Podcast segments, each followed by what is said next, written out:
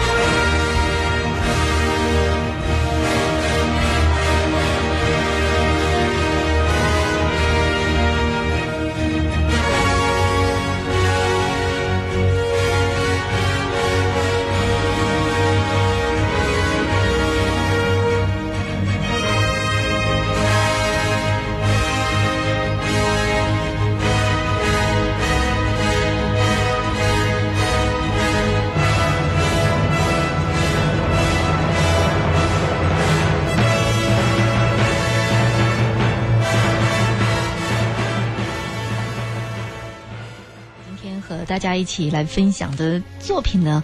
这部呃非常经典的作品是来自于布鲁克纳的第六交响曲，而这部交响曲恰好在八月七号、八月八号国家大剧院演出，那将会由吕嘉来指挥国家大剧院管弦乐团。而今天呢，指挥吕嘉就来到了我们的节目当中。那刚才我们也聊到了布鲁克纳，其实我觉得可以用诚惶诚恐来。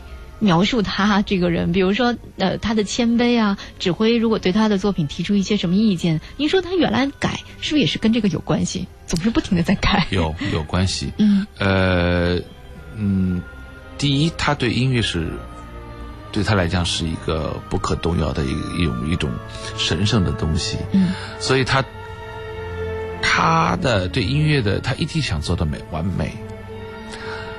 但是呢，当时的指挥呢，有时候让他改，但有些有些指挥并不是按照艺术的角度出发来改，或者他工作起来怎么舒服、怎么方便。这么一来的话，有时候改的是好的，但有时候也把布鲁克纳本身一些好的东西给改没了。这其实是，所以这经常会有些，所以到到目前为止，现在啊，有些指挥会喜欢。某些的版本，我有时会选某些的版本。嗯嗯，就是有这样的一个，就是呃，可以说是之前的呃布鲁克纳他自己所写的，不见得就是不好。嗯嗯，但是也正是别的指挥给他提出了这样的意见之后。其实他那时候是没有自信的，对不对？他没有自信，他有些时候把把他的作品有时候改的会全全部面目全非。嗯，比如说第二、第三交响曲都会是这样的。他是献给瓦格纳的啊，所以他最后改改改改到最后，我觉得你看回他自己一开始如果第一版的话，他那种呃想法、那种朝气、内心的东西，他会马上跃而跃然而出，在五线谱上。但是有时候改改改，有时候会改的可能会，你得琢磨琢磨到底怎么回事儿啦，就这种感觉。他自己估计也在琢磨怎么回事了。对，好的，那现在我们就来听一听第二乐章，也是来自于布鲁克纳的第六交响曲。